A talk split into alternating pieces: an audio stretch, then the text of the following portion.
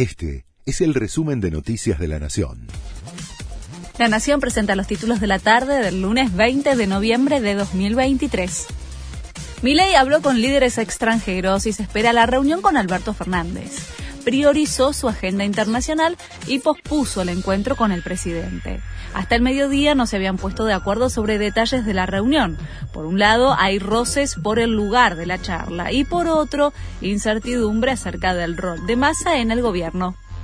Milei dijo que quiere privatizar IPF, la televisión pública, Radio Nacional y Telam. El presidente electo adelantó que va a intentar vender las empresas públicas.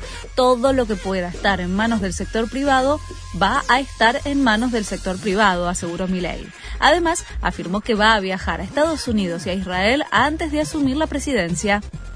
Milei confirmó a algunos funcionarios de su gabinete. Diana Mondino será la futura canciller. Carolina Píparo, quien compitió como candidata a gobernadora bonaerense, será la titular de la ANSES. Mariano Cunio Libarona asumirá como ministro de Justicia. Sandra Petovelo será la ministra de Capital Humano. Milei dijo que no va a anunciar a su ministro de Economía, ya que el actual oficialismo lo va a torpedear antes de asumir.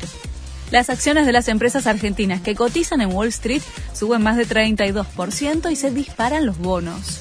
El resultado de las elecciones impulsa a las acciones de empresas locales que cotizan en el exterior. IPF lidera la suba. Por el feriado no hay operaciones en la plaza local ni tampoco cotización del dólar blue, por lo cual lo que sucede en el mercado de Estados Unidos es un indicador de lo que podría pasar mañana en el país. El nuevo giro de Barrio Nuevo y su acercamiento a mi ley. El sindicalista gastronómico dijo que va a acompañar al libertario a pesar del quiebre de su fugaz alianza y que pretende reincorporarse a su proyecto. Lo que necesitaba Argentina era esto, un mazazo a la casta, dijo Barrio Nuevo.